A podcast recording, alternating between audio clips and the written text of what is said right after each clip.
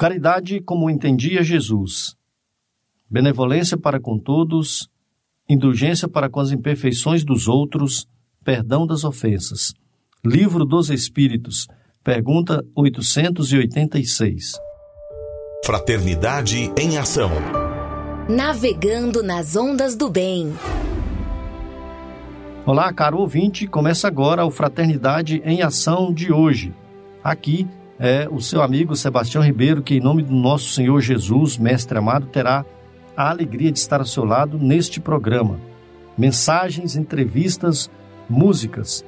Vamos juntos refletir o verdadeiro sentido da caridade conforme nos ensina Jesus. E através do livro espírita, apresentar nossa contribuição para a melhora do mundo em que vivemos. Fique ligado na programação Maria, Mãe da Humanidade e no Conversa de Família de hoje falaremos sobre o trabalho com Wagner Nogueira. Este programa é uma realização do Centro Espírita Caridade o Caminho. Em tom maior, Sagres. Os nossos amigos já estão aqui que apresentarão conosco o programa. Mônica Fernanda, tudo bem, Mônica? Seja bem-vinda. Tudo bem? Um abraço carinhoso para todos novamente aqui. É bom estar novamente, né, com nossos ouvintes todas as manhãs. Jonatas Procópio. Tudo bem, Jonatas? Tudo bem, Sebastião? Com a graça de Deus, estamos aqui mais uma vez no nosso programa, podendo passar um pouco da nossa experiência e aprender um pouco mais. Que Deus possa nos abençoar nesse dia. Eu agradeço aí, Jonatas, os nossos amigos, começando aí do seu avô, meu avô, né? Ah, o Justino Guedes, né? Justina, figura, um companheirão do Brasil, né? E agradecer ele por, pelo incentivo, pela, por sempre estar nos apoiando. O Roberval Silva, né, que está sempre com a gente aqui e trabalhando a melhoria do programa cada dia mais.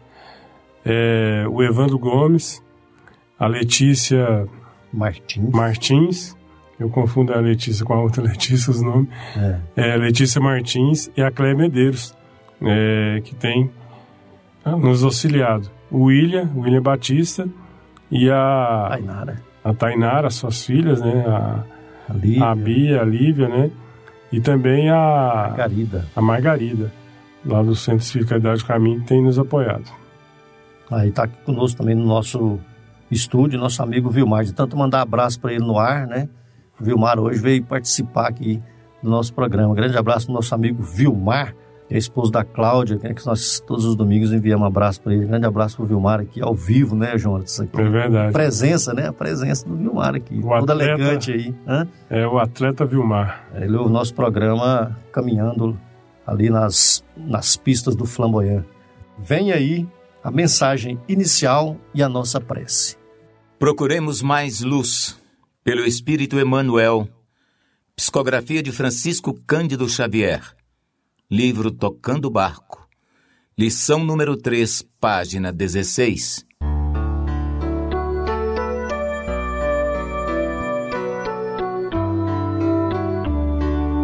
Amigos, a casa não se levanta sem alicerces. O rio não desliza sem leito. A árvore não se ergue sem raízes. O compositor não chegaria à obra-prima sem a iniciação do solfejo. O sábio não penetraria o templo da cultura sem antes acomodar-se com o impositivo do alfabeto. O médico não conseguiria curar sem apoiar-se no estudo e na experiência. O milagre, em qualquer circunstância, não é mais do que labor intenso de recapitulação, de sacrifício, de persistência e devoção no objetivo por atingir.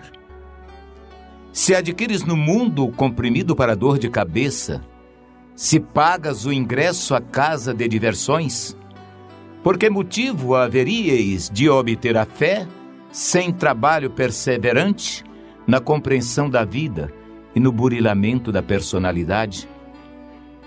Nada existe sem preço. A lei da retribuição funciona em todos os caminhos. Sementeira e colheita, ação e reação. Temos o que buscamos, atraímos invariavelmente o objeto da nossa procura. Se desejais direitos no céu, não ouvideis as obrigações na terra. Se ao invés de aguardardes a passagem dos milênios no tempo, que tudo transforma e tudo amadurece, vos esforçardes desde agora na sublimação da própria alma, através da renunciação às sombras do egoísmo e da ignorância, do exclusivismo e da crueldade, mais depressa formareis o alto patrimônio de luz do merecimento próprio e entrareis de imediato na posse dos tesouros inalienáveis da vida imperecível.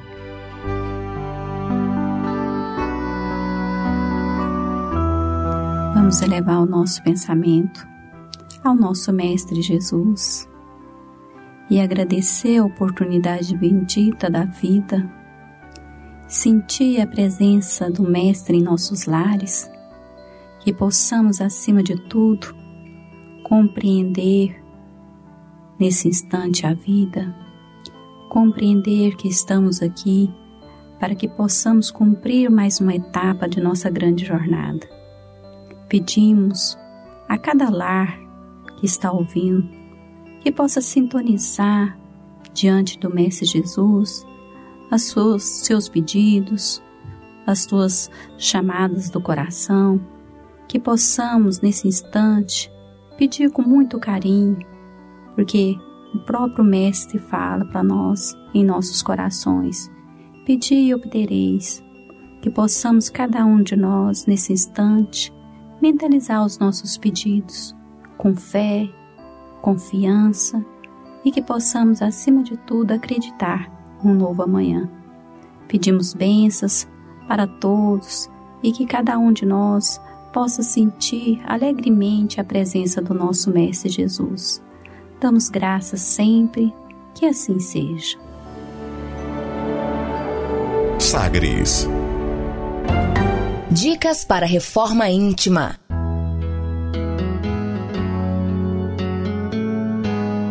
Amigo ouvinte, a reforma interior é a grande meta de todos nós que somos seres eternos. Para nos auxiliar, a editora Alta de Souza publicou a Agenda Reforma Íntima, para que, ao acordarmos e durante o dia também, tenhamos pequenos lembretes desse nosso desejo de melhora. Ouça agora algumas dicas do seu programa Fraternidade em Ação para nossa reforma íntima. reflexão e vivência em torno do Evangelho. Porque o amor ao dinheiro é a raiz de toda a espécie de males. É nessa cobiça alguns se desviaram da fé e se transpareceram a si mesmo com muitas dores. 1 Timóteo capítulo 6, versículo 10. Sugestão para sua prece diária. Prece rogando a Deus o estímulo da fé.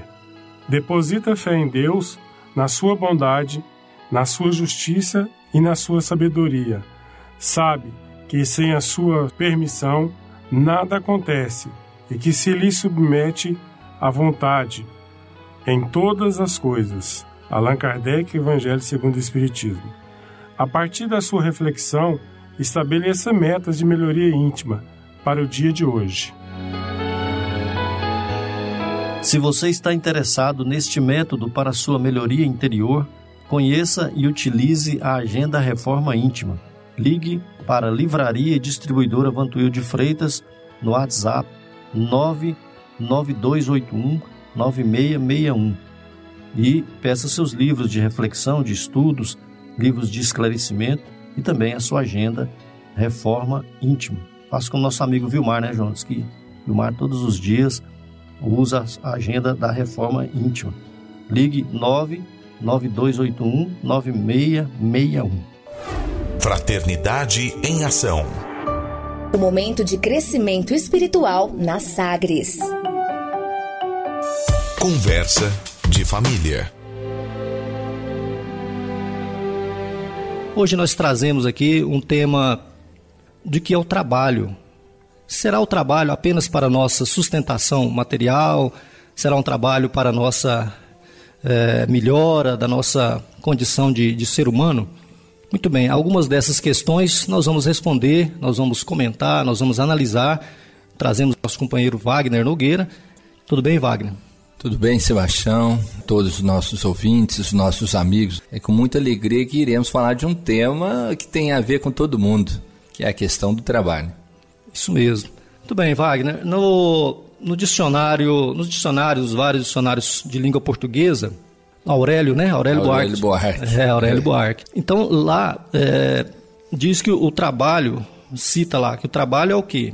Aplicação das forças e faculdades humanas para alcançar um determinado fim. Cita também que o trabalho é ocupação, ofício, profissão, tarefa, fatura, feitura, obrigação, responsabilidade, luta, combate, enfim, são as várias citações a respeito de trabalho. No nosso tema de hoje, nós trazemos aquele ensinamento de Jesus, em que ele cita que meu pai trabalha até agora e eu trabalho também. Está lá em São João. Então nós queríamos saber, Wagner, o que é o trabalho em sua amplitude maior. O que se deve entender por trabalho? Só as ocupações materiais?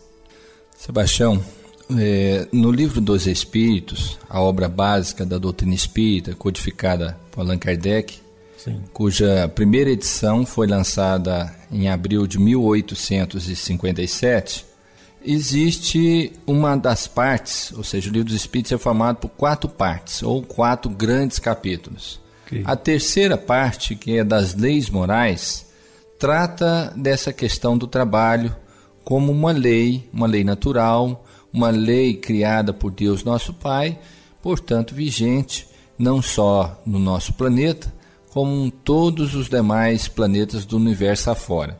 E o livro dos Espíritos coloca para nós que o trabalho não é apenas uma ocupação de ordem material. O trabalho, ele é uma necessidade para todo e qualquer ser humano.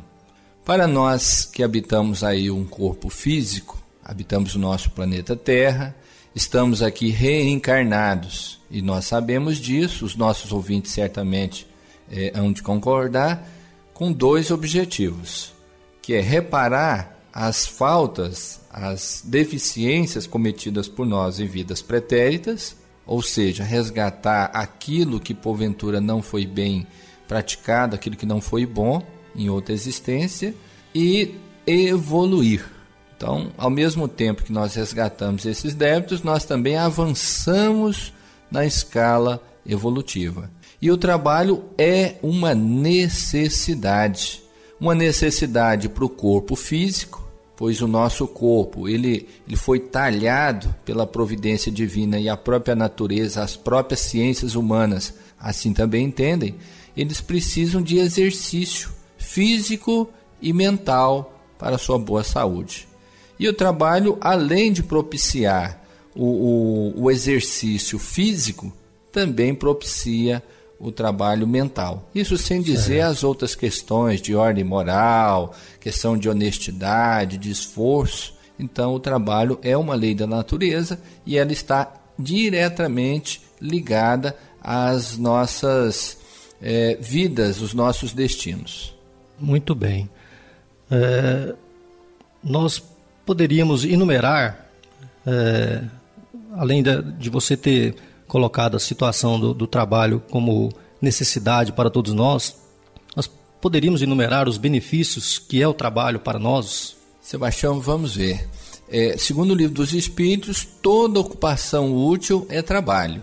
Isso, é, é, nas obras espíritas, nós identificamos com, com bastante clareza. André Luiz trata muito disso, por exemplo, lá na colônia Nosso Lar. O trabalho faz parte das terapias de tratamento, de recuperação, de reequilíbrio das almas que desencarnam para lá são encaminhadas. Então, nós podemos dizer que para nossa mente ela é importante. Importante por quê? Há um ditado popular que diz que mente desocupada é oficina do diabo. É um, é, um, é um ditado popular que, de certa forma, não no pé da letra, mas o sentido realmente está correto. Porque a mente nossa desocupada, ela dá aso não só às nossas dificuldades, às nossas imperfeições íntimas, também dá aso às influenciações negativas. Então, quando nós ocupamos o nosso, a nossa mente com um trabalho útil, então nós está sendo útil para nós. Do ponto do, é, do exercício, da saúde do corpo físico, nós falamos agora há pouco, é o nosso organismo, quanto mais ele está habituado a uma rotina física, não só o exercício para a saúde, mas também o exercício que é feito no trabalho, melhores condições, maior longevidade nós temos na nossa própria vida. Isso sem dizer de produção de certas substâncias químicas que trazem relaxamento, prazer, tantas outras coisas. Do ponto de vista social, isso aí, eh, trazendo aí para a realidade do nosso país, quantos milhões de brasileiros estão neste momento agora nos ouvindo e outros eh, preocupados em arrumar trabalho? Porque o trabalho ele dignifica o homem também até no campo moral. Porque principalmente a, a, a, as pessoas que estão aí na meia idade, já passou nessa fase da, da juventude e, e caminhando aí para a terceira idade ou a melhor idade, como o pessoal diz, né? Então o trabalho ele dignifica a honra, o, o caráter, né? Então a pessoa que sempre trabalhou, principalmente, ele sente a necessidade do trabalho como ele sente a necessidade do alimento. Às vezes até aposenta e continua. É, exato. E às vezes não é só por questão financeira, não, Sebastião, é, é o hábito também. Verdade. Por outro lado, há a contrapartida pelo trabalho também profissional, que é o, o, o recurso financeiro que propicia a pessoa manter a sua família, é, é, custear aquilo que porventura ele deseja fazer ou adquirir mas, lembrando o que o livro dos Espíritos fala, toda ocupação útil é trabalho. Então, trabalho deve ser entendido de forma mais ampla para que não venhamos restringir simplesmente ao trabalho de ordem profissional. Quando nós fazemos algo de bom, por mais simples que seja, isso é trabalho. Trabalho também. Muito bem. É, nós lembramos Jesus em todos os momentos o mestre aproveitava para trazer um ensinamento para a humanidade. Certo. Então tem uma passagem de São João, que nós citamos no início, é, do capítulo 5, do capítulo 5, do versículo 17. Diz assim: E Jesus lhes respondeu: Meu pai trabalha até agora e eu trabalho também. O que Jesus, o que o mestre quis dizer com esta passagem? Antes de dizer é, exatamente o que, que seria a interpretação que a doutrina espírita, que os livros nos ensinam a respeito dessa passagem, nós queremos só relembrar uma, uma questão, Sebastião. Pois não. Se toda ocupação útil é trabalho, na verdade nós nunca aposentamos. Não é isso? Então, se eu é estou na minha casa, mesmo, é, vamos dizer assim, meio adoentado, Vou lá, lavo um garfo, lavo um prato, auxilio, mesmo que, que, de forma mais simples possível dentro de casa. Esta ocupação ela é útil e ela é um trabalho. Mesmo às vezes inerte, inerte numa cama, se eu estou fazendo uma prece, se eu estou conversando de forma construtiva com alguém, essa ocupação também é útil.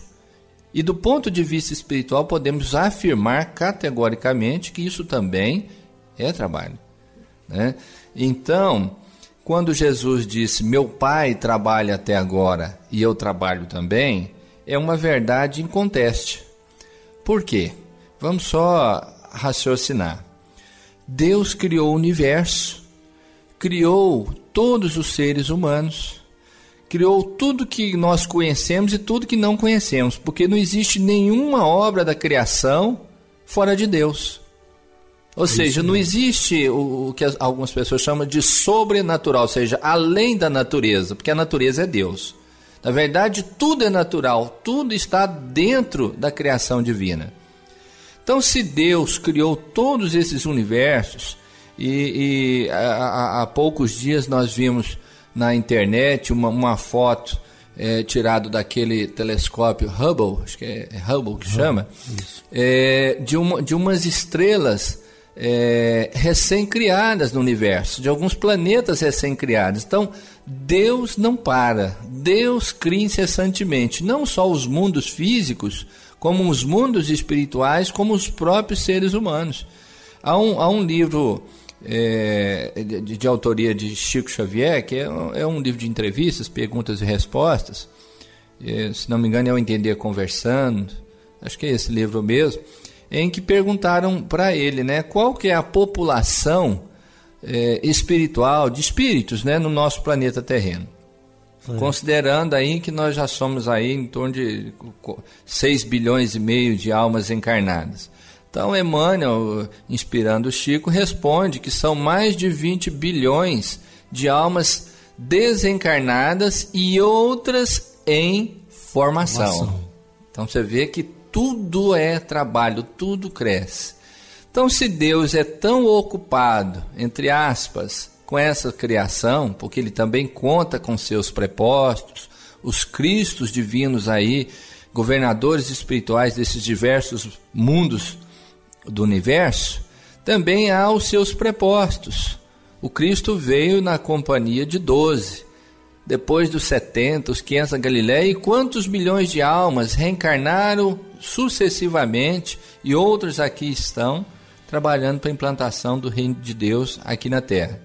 Então, se o Cristo não parar, não para, se Deus não para, nós podemos dizer que também nós não paramos é, algumas pessoas pensam o seguinte: bom, eu vou é, ter uma vida correta, vou ter uma vida santificada, vou fazer tudo de bom. Que quando eu desencarnar, quando eu vier morrer fisicamente falando, eu quero descansar. Certo. Nós podemos dizer que isso é um ledo engano. Porque aquele que, que eh, foi digno né, de aplicar bem os talentos que Deus confiou a ele, como diz a parábola dos talentos, será digno de receber outros tantos. Fazer mais. O que, que significa isso? Tem duas maneiras, Sebastião, de trabalhar quando nós desencarnamos. Um, logicamente, nós sempre trabalhamos em nosso favor, mas não é bem isso que, que a gente quer dizer. Primeiro, trabalhar para auxiliar os, o próximo. Então, se eu sou uma pessoa que busco ser melhor, isso a gente tem que buscar realmente, quando eu desencarnar, será que o Cristo, será que Deus não vai querer contar conosco na sua obra? Então, é. nós podemos dizer que continuaremos trabalhando. É, em, em, palavras simples, sem querer ser presunçoso, presunçoso, mas com uma missão, um missionário, porque missionário é todo aquele que tem uma missão, uma responsabilidade a ser cumprido. Uns com maior grau de responsabilidade, outros com menor grau de responsabilidade. Bom, essa é a condição. Então, nós desencarnamos. Tem gente que fala assim, ah, não vou para um planeta de prova e expiação. Tem duas maneiras de ir quando é para ir. Ou para ajudar, ou para resgatar. resgatar. Só relembrando o nosso planeta, né? Quantos milhões de anos nós vivemos aqui? Quantos missionários, na época do Cristo mesmo ou anterior, estiveram no nosso planeta e foram incompreendidos, é, torturados e até mortos, mas vieram com essa missão de trabalhar no campo do bem. Então é muito melhor, Sebastião, a gente querer trabalhar, né, como Jesus diz: Meu pai trabalha até agora e eu trabalho também, e nós podemos completar e nós também. Nós também. Não é isso? Do que ficar aí é, sendo aí um, um, peso, uma dificuldade ou mesmo sofrendo as consequências da nossa inércia, da nossa preguiça, porque o salário do preguiçoso, na verdade, é a, é a própria dificuldade para si próprio. Isso mesmo. É, é, inclusive, Wagner, é, nessa citação, nós podemos lembrar que a, a, natureza não para, né? O Sol, por exemplo, está todos os dias é, iluminando os planetas. Ah, Sebastião, nada para. Nem quando nós dormimos, o nosso organismo para. Isso mesmo. Inclusive, nós vamos ver essa questão no, no outro mais adiante, naquele momento que nossa, nossa alma está é, em repouso, dizer, em repouso vamos dizer, é, o nosso corpo físico está em repouso e como é que será é, no, nos próximos blocos nós vamos ver esse, essa situação de nós como trabalhadores, como filhos de Deus, nosso Pai. Nós vamos agora fazer a nossa pausa, pedir a você ouvinte que aguarde um momento, curta essa música, acompanhe essa música, a mensagem que traz essa música e nós retornamos daqui a pouco. Momento musical.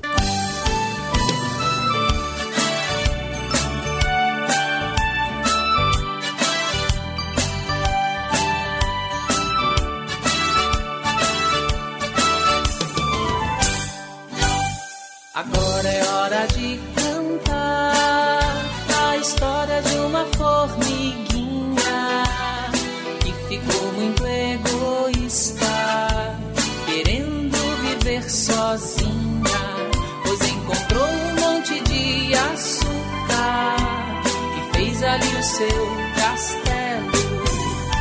Veio a chuva e transformou o que parecia muito belo. Olha, formiguinha, olha, formiguinha, você nunca está sozinha. Olha, formiguinha, olha, formiguinha, você nunca está sozinha. Foi aquela pois tudo estava se alagando. Quando suas irmãzinhas gritaram.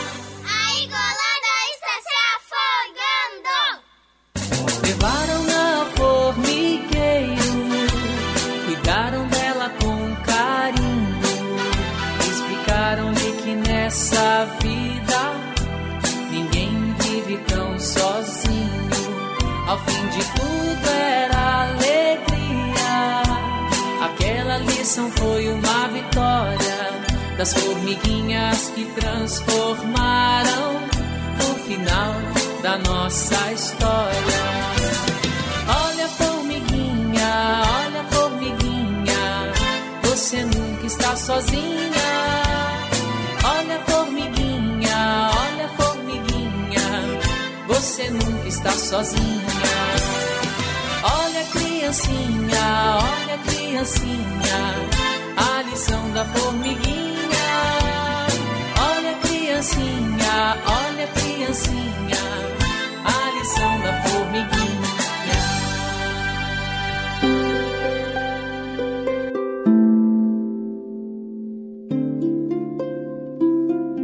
De onde eu vim? Existem espíritos? Posso nascer de novo? Por que sofremos tanto? Existe vida depois da morte? Para onde vou depois da morte? O que é reencarnação? O que é mediunidade? Amigo ouvinte, as respostas a essas e a tantas outras questões você encontrará conhecendo a doutrina espírita em seu tríplice aspecto: ciência, filosofia e religião.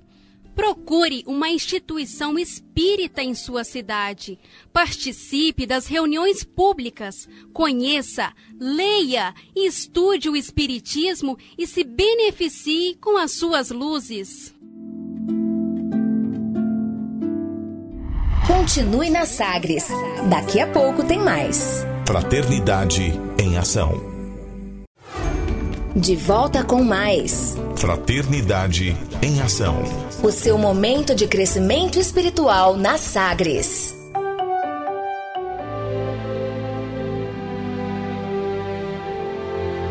Nós estamos de volta com o nosso programa hoje com o, o tema sobre o trabalho. Estamos com o companheiro Wagner Nogueira e queremos dar prosseguimento é, que nós paramos no bloco anterior falando da natureza. No livro dos Espíritos, como foi citado no início, o, o trabalho é uma das leis morais. Né? Ele está citado lá como a lei, a lei do trabalho. Bom, é uma lei, e acima de tudo, todas as leis são naturais, são leis de Deus. Se o trabalho é lei da natureza, como é que nós vamos entender, como é que nós podemos compreender a natureza trabalhando é, pela humanidade? É, nós citamos o sol aí que não para, né? Como é que nós podemos entender isso, Wagner?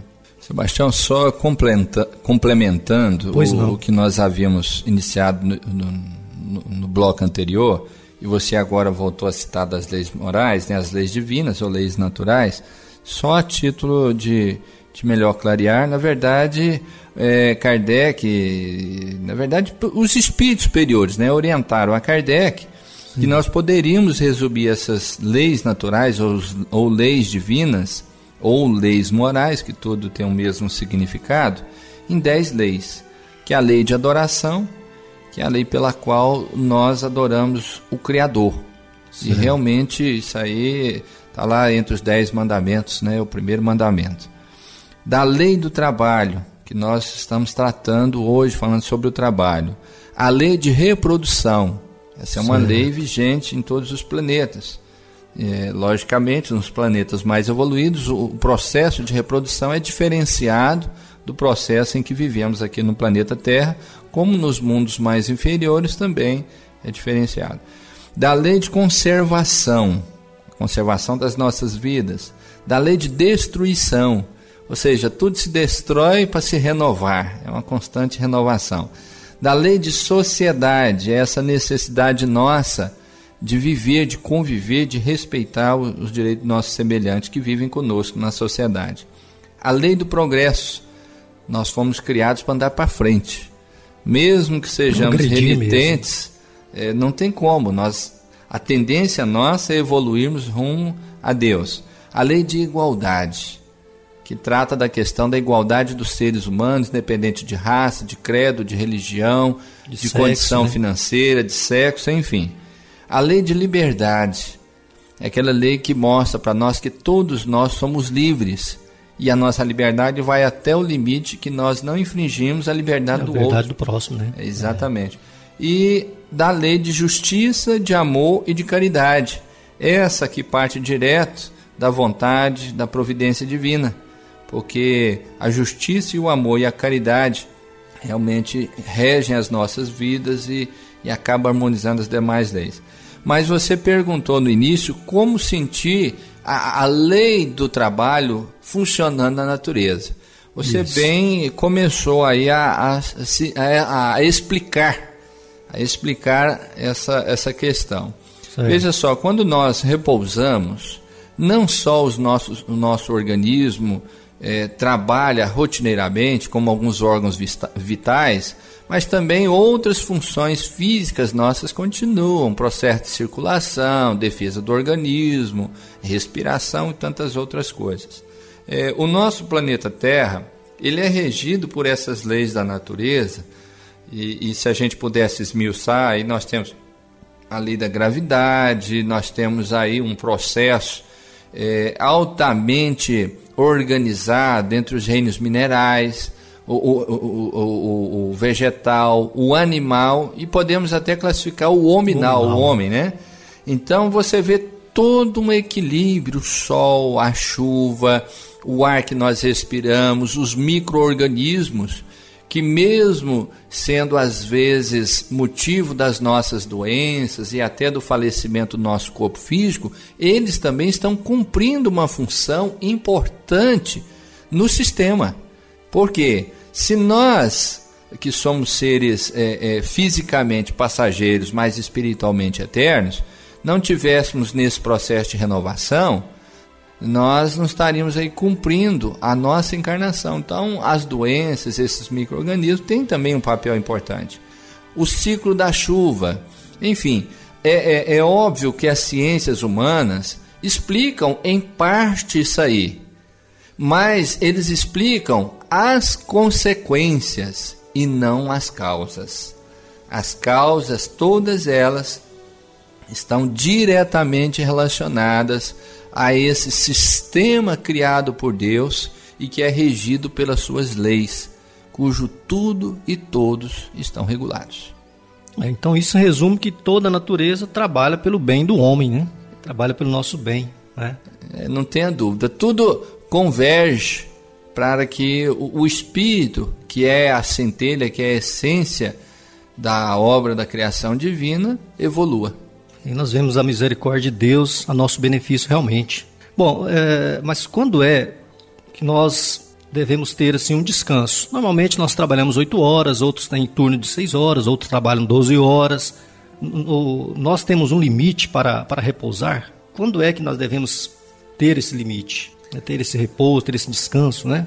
Uma pausa? É, na verdade, essa, esse limite do ponto de vista profissional e mesmo financeiro, ele varia de país para país.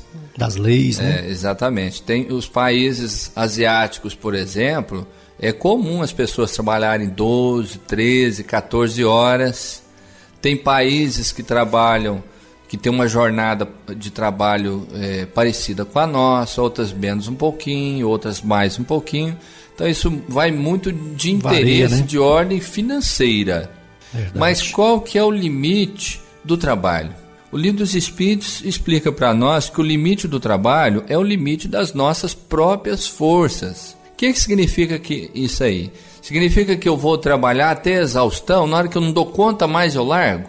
Não. Não é isso. Por quê? Porque se todos os dias eu trabalhar até exaustão, o que vai acontecer, Sebastião?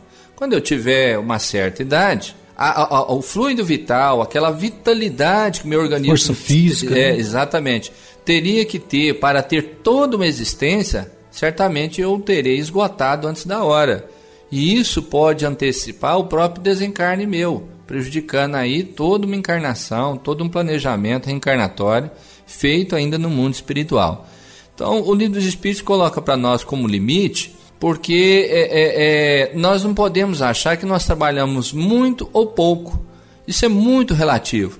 Tem pessoas aí que estão com 60, 70 anos, nós conhecemos isso, que tem uma vitalidade física e mental tão grande, e o trabalho para ele é como se fosse um alimento para a alma dele. E na verdade é, o trabalho é um alimento para a alma. Então esse não tem jeito de você falar, ó meu amigo, ó, você já trabalhou demais, você vai trabalhar agora 4 horas, 3 horas, ele não dá conta.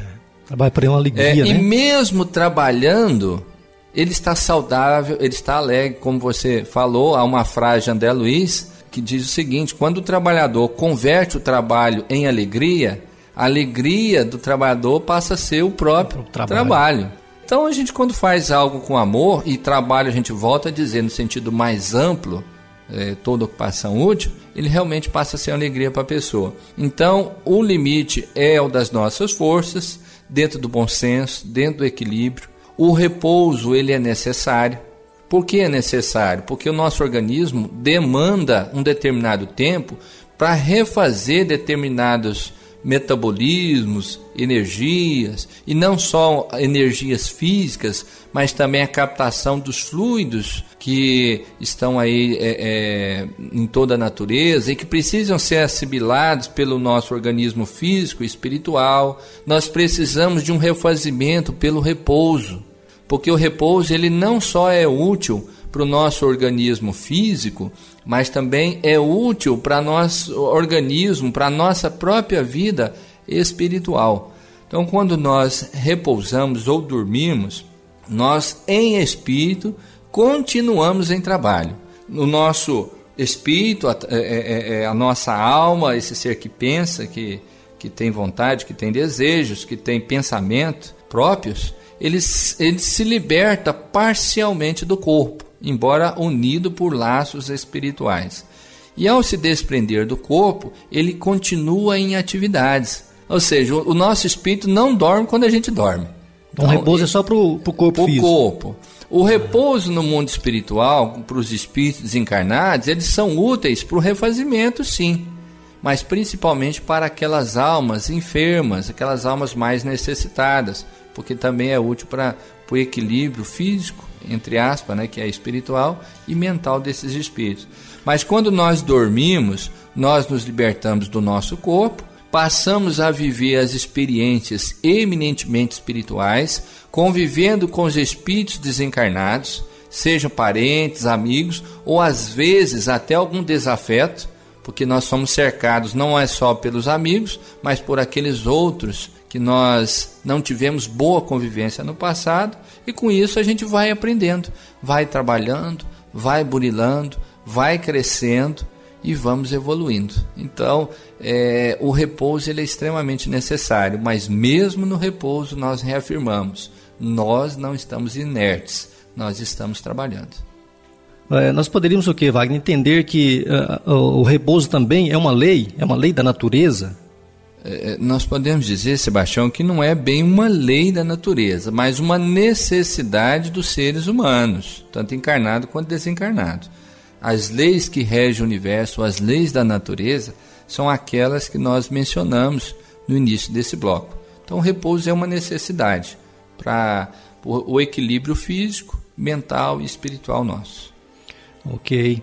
É, nós, nós vimos no, num livro Voltei, o livro Voltei do irmão Jacob, lá no capítulo 20, tem uma citação muito interessante a respeito do trabalho. Nós queríamos aproveitar a sua presença aqui para nós analisarmos. É, lá cita que no trabalho, é, o trabalho em suas dádivas de realização para o bem, o triste se reconforta. Então eu vou ler aqui, depois você, né, às vezes você vai é, respondendo item a item, né? É, o triste se reconforta né, através do trabalho, o ignorante aprende e o doente se refaz e também o criminoso se regenera. Está é, tá até inserido nessas suas respostas aí, mas eu queria que você desse uma comentada para nós. Sebastião, esse livro de psicografia de Francisco Cândido Xavier é um livro excelente. O livro chama Voltei, de Irmão Jacob, que relata a experiência de um trabalhador espírita certo. É, de expressiva importância no movimento espírita que desencarnou e no mundo espiritual ele relata as suas experiências, o seu aprendizagem, porque essa necessidade de, de aprender é algo constante em nós.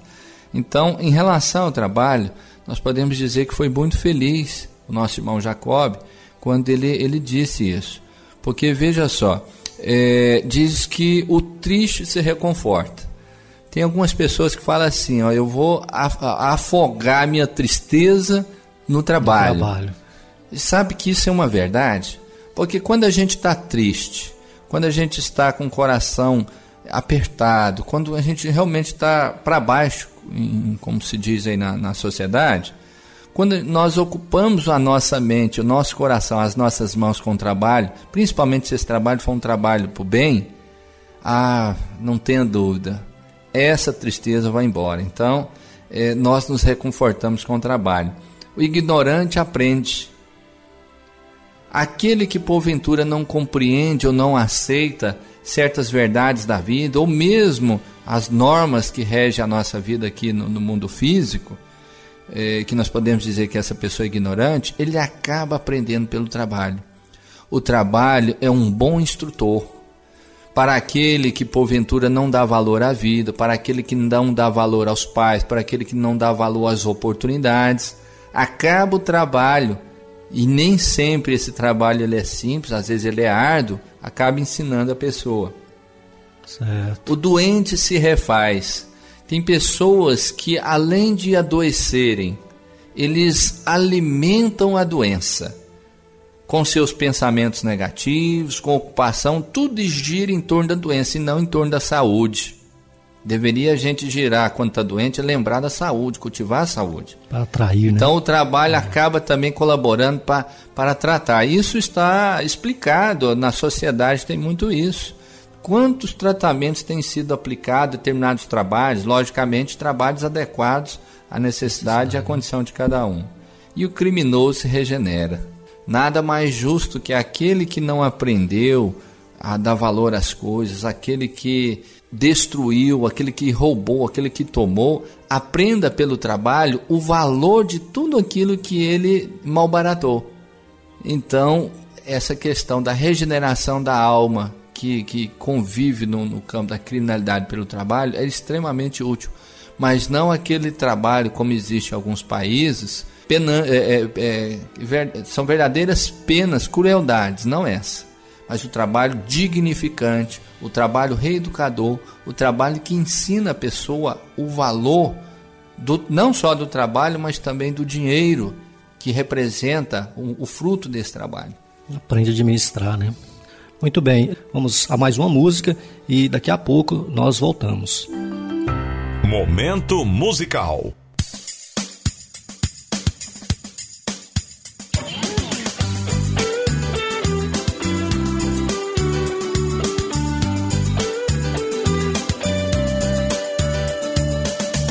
Você que está tão só, pensando que o mundo é mal. Venha cá e eu te mostro o que de belo existe pra viver. Os amigos e as pessoas que te olham pela rua sem saber o que se passa com você.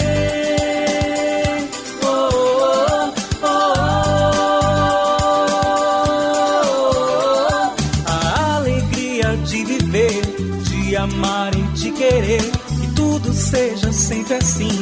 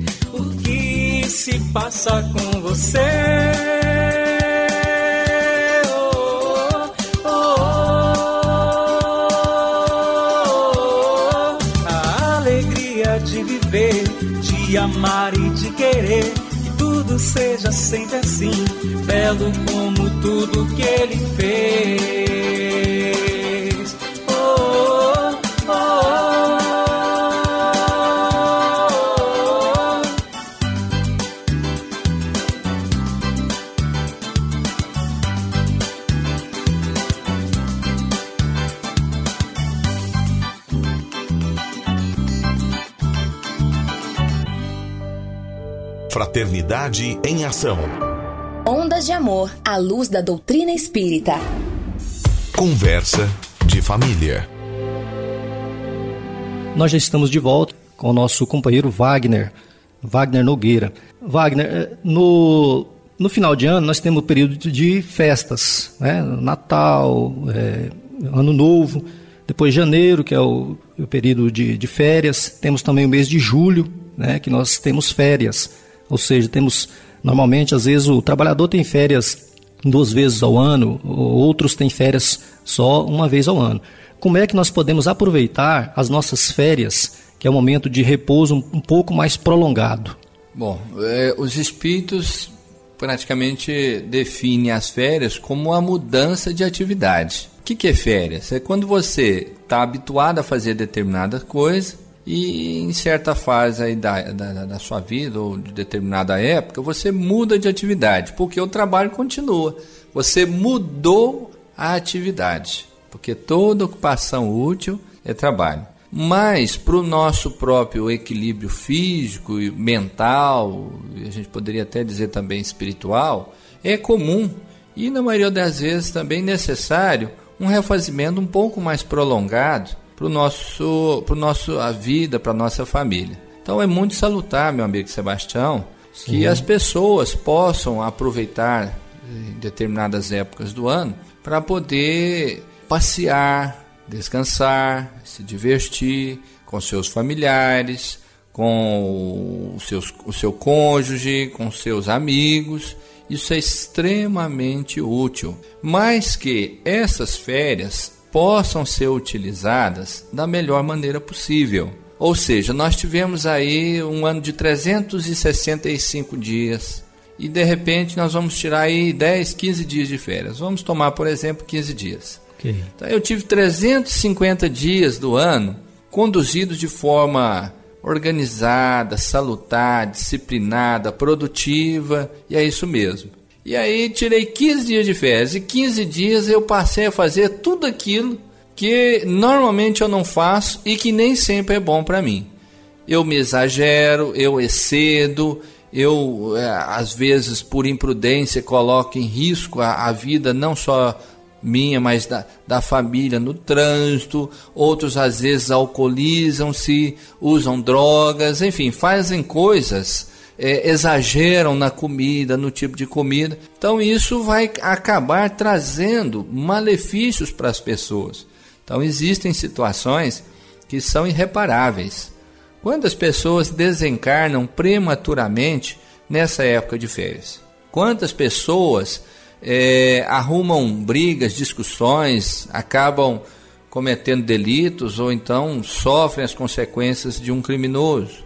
Então, férias não significa liberar geral, como alguns dizem. Ao contrário, férias deve ser um momento de refazimento, de aprendizagem, não aquele momento de extravasar aquilo que não é bom no nosso coração. Não é o momento de extravasar aquilo que, que ainda não é, é produtivo, equilibrado dentro de nós. Férias é um momento de aprendizagem, de refazimento. Então, uma boa leitura é muito bem indicado. Um passeio campestre, um, um passeio na casa de parentes, na praia, naquilo que for possível para cada um. É um momento também de refletir refletir sobre a, a, sua vida, refletir sobre a vida dos seus parentes, da convivência, refletir sobre os seus planos profissionais, planos pessoais, seus projetos de vida. É o momento de organizar a sua própria rotina, os seus destinos, né, a própria vida sua. Então, férias, do ponto de vista espiritual, é isso, é uma mudança de atividade. Então, essa mudança ela tem que ser vivida da melhor maneira possível. É, nessa linha de raciocínio, Wagner, nós gostaríamos até de lembrar, corroborando isso que você está falando aí, é, o professor né, Eurípides Barçanufo, nas tardes de domingo, é, ele saía com os alunos, né, fazendo visitas, é, né? Lá em Sacramento. Exato. É. Levando os alunos para visitar as famílias, famílias Carentes, necessitadas, os né? pobres, os doentes. Isso e, é, mesmo. e era o, o lazer.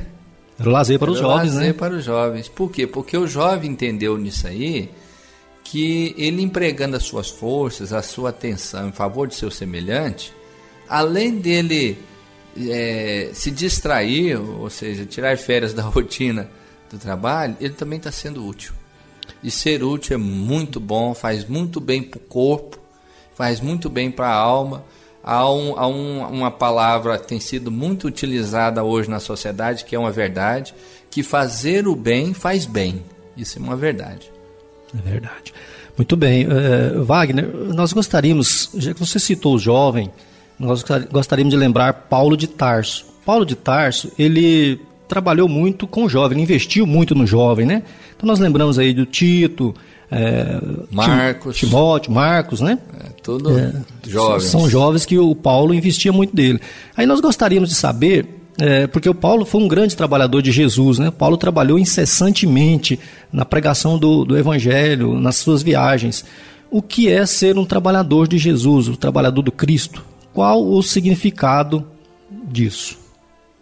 Olha, de todos os títulos que nós, habitantes do planeta Terra, poderíamos almejar, títulos muito maiores de que um empresário, um prefeito, um governador, um presidente da República, títulos muito mais importantes do que aqueles fornecidos nas Forças Armadas, enfim, seria o título de trabalhador do Cristo.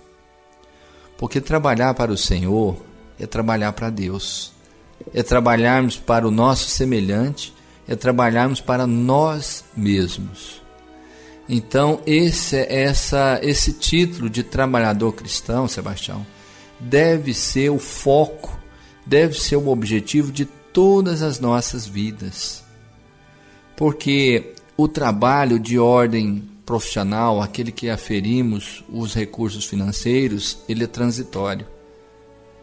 Hoje nós estamos aqui, amanhã estamos acolá, amanhã vem uma doença e nem sabemos se vamos ter condições de trabalhar. As demais atividades também podem ser transitórias. Trabalhar para o Cristo, trabalhar para Deus é algo eterno. É algo que preenche os nossos corações, é algo que colabora não só para alavancar a nossa evolução, nosso processo evolutivo, mas é algo também que enche o nosso coração de alegria, porque auxiliar o próximo em qualquer dificuldade que seja, significa para trabalhar para o mundo melhor, amparando uma criança, um jovem, um adulto, amparando um irmão desencarnado nas próprias atividades mediúnicas da casa espírita, através da nossa prece também, é algo extremamente importante. Então, esse é um título que as grandes almas que já habitaram o nosso planeta Terra e tantas outras que aqui retornarão na condição de almas encarnadas, este é o foco, é o objetivo, é a meta que todos desejam almejar. E eu, você, Sebastião, os nossos Sim. ouvintes, nós estamos neste momento colocando aí as, as nossas vidas, as, no, as nossas almas com essa intenção. Quissá possamos aí, ao retornarmos para o mundo espiritual, um pouco melhor do que viemos para cá, utilizando um pouco melhor o nosso tempo, as nossas forças, as nossas faculdades mentais, a nossa alma em favor do próximo, em favor do bem. Quem sabe a gente pode estar tá aí sendo cadastrado, né? mesmo que seja lá no finalzinho da fila, como um trabalhador do Cristo. Realmente isso será de, de muita importância, de, de grande satisfação para todos nós. Ok. Bom, eh, nós, nós gostaríamos de, ainda na, na, na, na continuação desse, desse mesmo norte, desse mesmo rumo, né, dessa sequência, a, a importância que é, como nós somos trabalhadores de Deus, que Jesus foi né, um trabalhador de Deus, um trabalhador divino, que João, João, João Batista cita lá, né, como trabalhador divino, que Jesus é. Então, para nós tem muita importância nós trabalharmos para o bem, trabalharmos para o bem da comunidade, da humanidade, né? Então, qual que é essa importância? A importância de nós fazermos o trabalho de caridade, trabalho em torno do, das atividades do bem para a humanidade. Qual que é a importância do trabalho de caridade?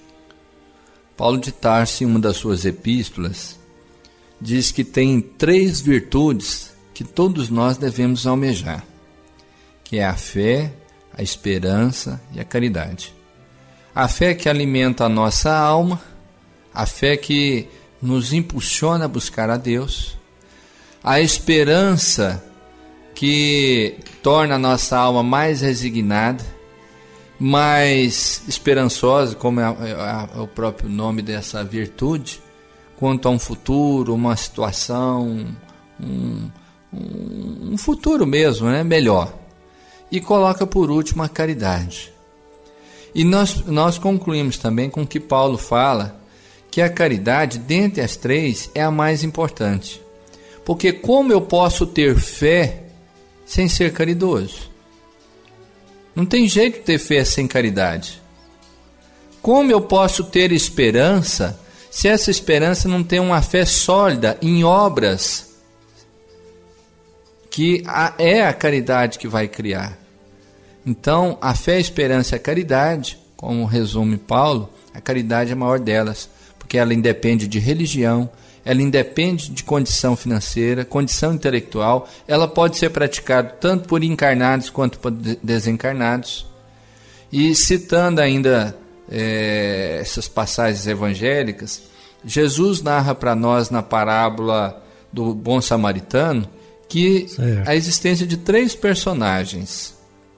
E a pergunta começa: quem é meu próximo? Porque não tem jeito de ser caridoso sem a gente amar o próximo. Não tem jeito de amar a Deus sem amar o próximo. Fazer a caridade não, não se resume basicamente em dar algo material às pessoas.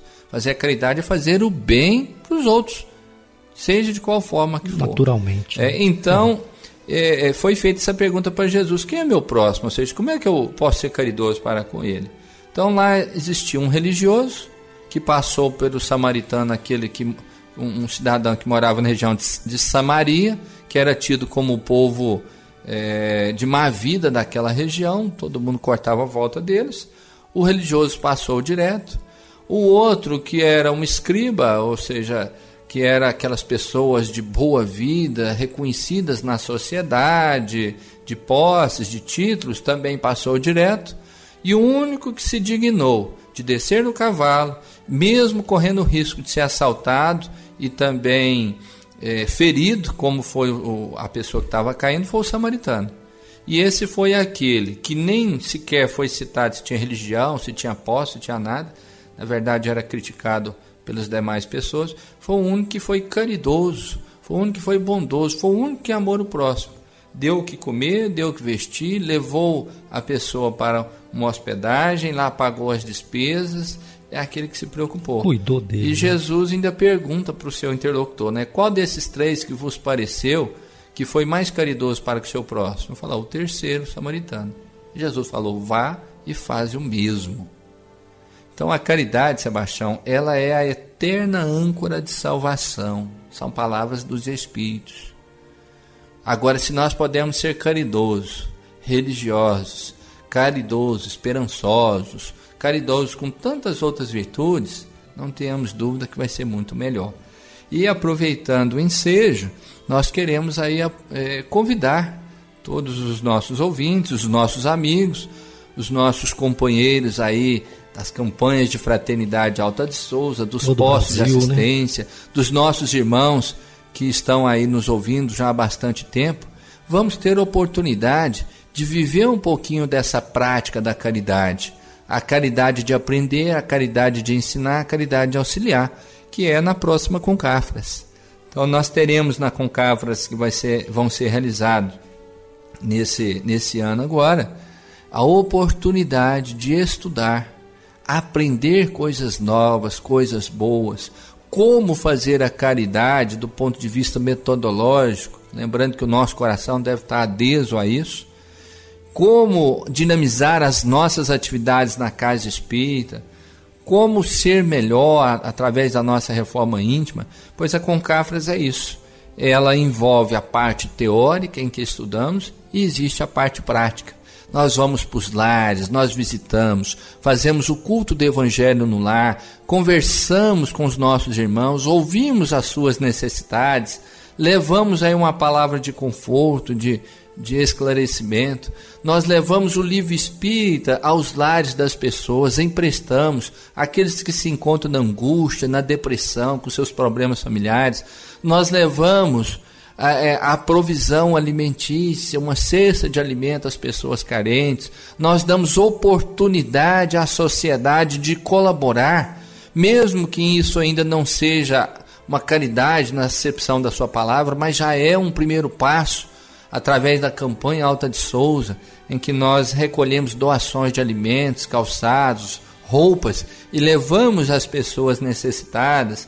Enfim, através da evangelização da criança, do jovem, da mãezinha, todas essas atividades são oportunidades que nós temos de aprender a amar e de praticar a caridade. Bem, está aí a mensagem do nosso amigo Wagner Nogueira, né, o doutor Wagner Nogueira, agradecendo a ele aí ter trazido os esclarecimentos para nós a respeito do trabalho. Esta semana que nós comemoramos, é, comemoramos é, relembramos né, o dia do trabalho e esse tema também trouxemos aqui para a nossa reflexão. E agora está no nosso momento do, dos abraços.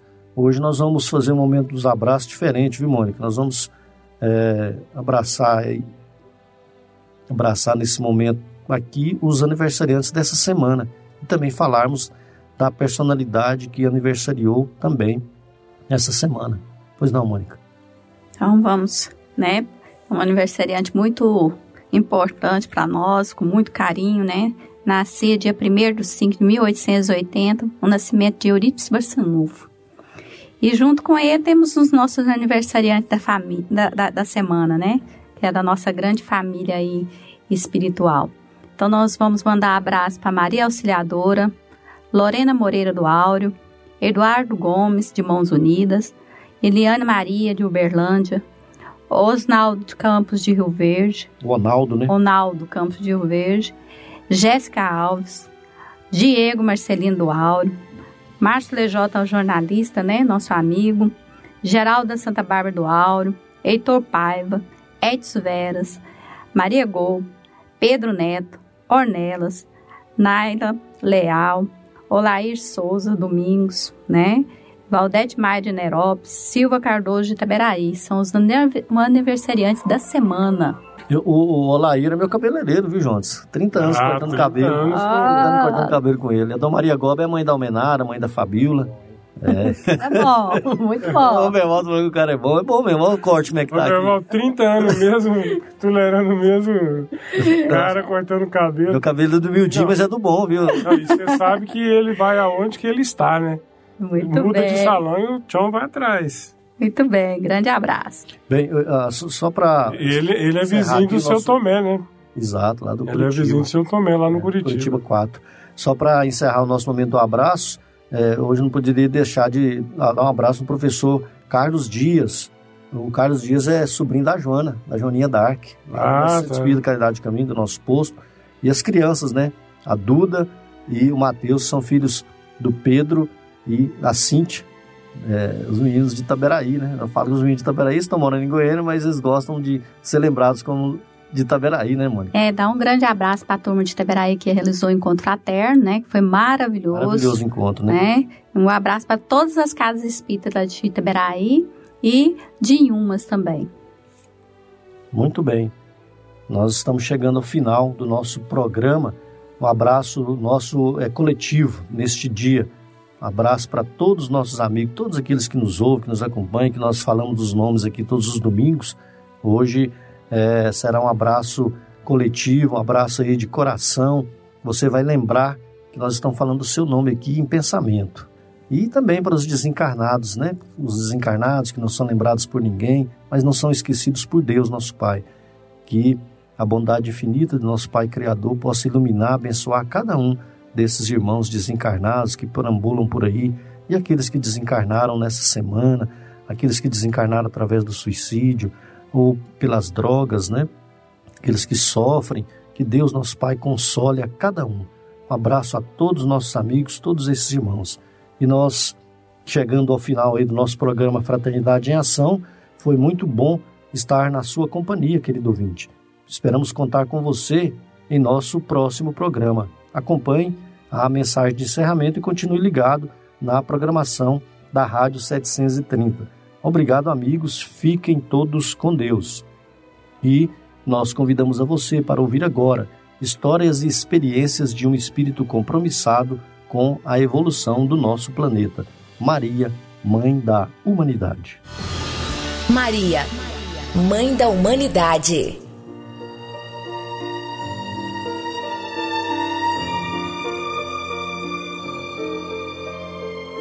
Do livro Maria, Mãe de Jesus.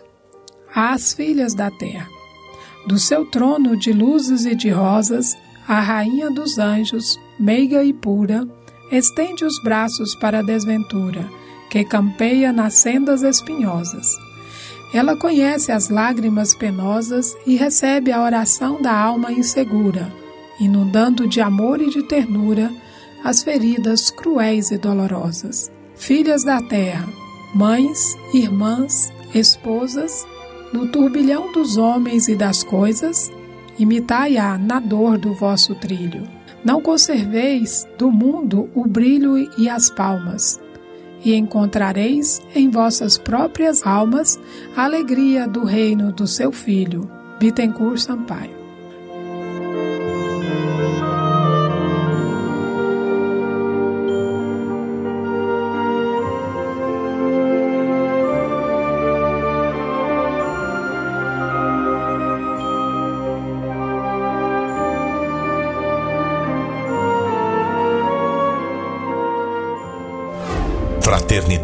Em Ação. O momento de crescimento espiritual na Sagres.